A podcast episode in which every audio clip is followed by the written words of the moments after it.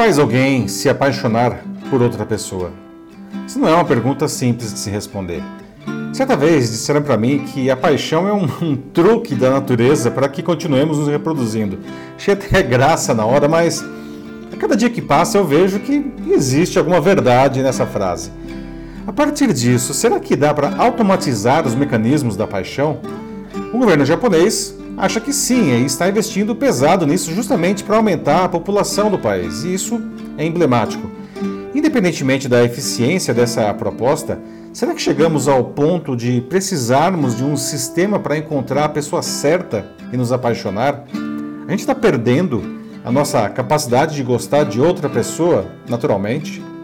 Eu sou Paulo Silvestre, consultor de mídia, cultura e transformação digital, e essa é mais uma pílula de cultura digital para começarmos bem a semana, disponível em vídeo e em podcast. No Japão, o número de nascimentos caiu 5,8% em 2019 para cerca de 865 mil, é o menor número da história. Entre as explicações para isso estão a diminuição de casamentos e um aumento na idade que as pessoas se casam. Para tentar reverter esse quadro preocupante, os governos nacional e regionais prepararam um investimento de 2 bilhões de ienes, mais ou menos uns 97 milhões de reais, para desenvolver sistemas de inteligência artificial para criar casais compatíveis, transcendendo as combinações mais óbvias dos sites e aplicativos de relacionamento. E de fato, os sistemas atuais eles não vão muito além de combinar gostos e características. Mas gostar das mesmas coisas está longe de ser suficiente para alguém se apaixonar pelo outro. Não? Na verdade, muitos relacionamentos em que ambos gostam das mesmas coisas simplesmente não evoluem por isso mesmo. Há também os aplicativos de pegação, né, cujo maior expoente é o Tinder, mas a sua proposta é outra. Né? Eu não digo que pessoas não possam se apaixonar a partir de encontros patrocinados por eles, mas não é essa a ideia a princípio. A química entre duas pessoas surge de fatores imponderáveis, não? combinando elementos aparentemente desconexos. É muito mais provável o Facebook, com seus algoritmos de relevância criados para nos sugerir conteúdo e vender todo tipo de quinquilharia, descobrir a nossa alma gêmea. Afinal, ele se vale de tecnologias como machine learning, internet das coisas, big data, análises preditivas, na linguagem natural, para escavar as nossas verdades mais profundas a partir das nossas incontáveis interações no mundo digital. É curioso que sistemas para encontrar alguém existem desde o começo da internet comercial. Eu me lembro lá no grupo pioneiro que criou o Universo Online em 1996 de participar das discussões para o desenvolvimento do serviço Almas Gêmeas, o avô de todos esses sistemas aqui no Brasil. Quatro anos depois eu fui o gerente de projetos da versão brasileira do Amor All da América Online.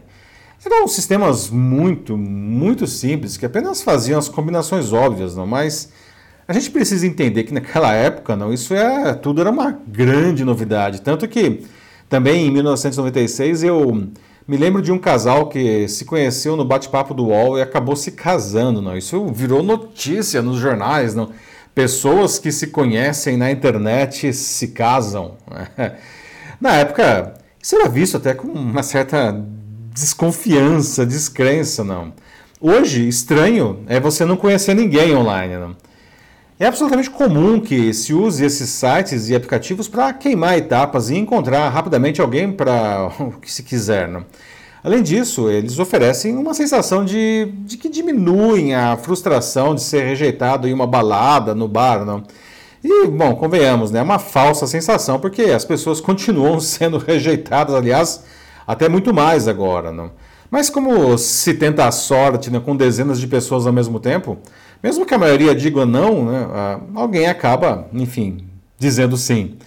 Se os sistemas baseados em inteligência artificial entregarem o que prometem, isso pode ser um salto para um patamar muito superior a esses cardápios de gente que a gente tem agora. Né?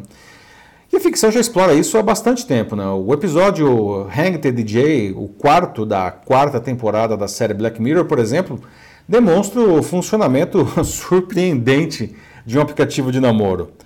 Impossível não citar também o filme Ela, de 2013, em que o protagonista Theodore, vivido pelo Joaquin Phoenix, se apaixona pelo sistema operacional inteligente do seu computador e de seu celular, a Samantha, personificado pela voz da Scarlett Johansson.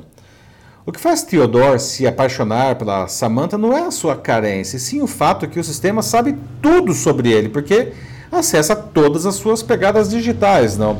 E os dois sempre conversam e a Samantha aprende continuamente do que ele gosta. O resultado, ela sempre oferece o que ele precisa, mesmo coisas inesperadas, não?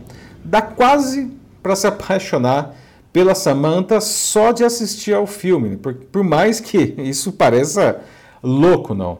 Mas, como disse uma amiga do protagonista no filme, não, apaixonar-se é uma coisa louca, é uma forma de insanidade socialmente aceitável. Trazendo para a nossa realidade, e se o sistema usasse toda essa inteligência para combinar pessoas de verdade? Não? Pode, pode dar certo mesmo. Não?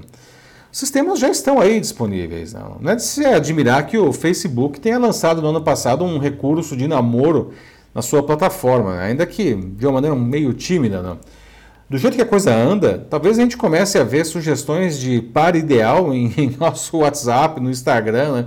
da mesma forma que a gente vê os, os stories. Não? Isso, claro, se o Facebook não for obrigado a vender as duas plataformas como o governo dos Estados Unidos quer, né? justamente para diminuir o poder que a empresa, né, que o Facebook tem sobre os usuários e permitir uma concorrência mais saudável.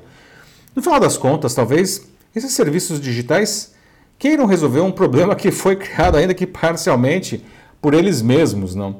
Com tanta velocidade, com tanta oferta, com tantos estímulos o tempo todo e em qualquer lugar, talvez estejamos perdendo algumas capacidades essenciais da nossa humanidade. Como disse certa vez o filósofo polonês Sigmund Bauman, tudo é mais fácil na vida virtual, mas perdemos a arte das relações sociais e da amizade.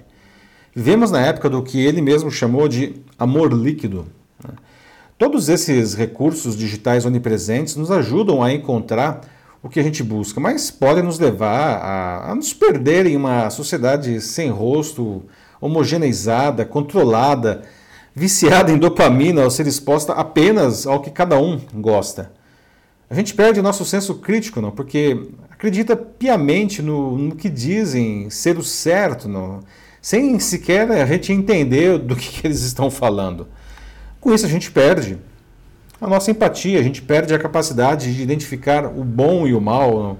E sem esses recursos, talvez a gente esteja perdendo a nossa opção de nos apaixonar, pelo menos de fazer isso sozinho. Que bom, né? Que bom que a gente tem a inteligência artificial para nos salvar. É isso aí, meus amigos.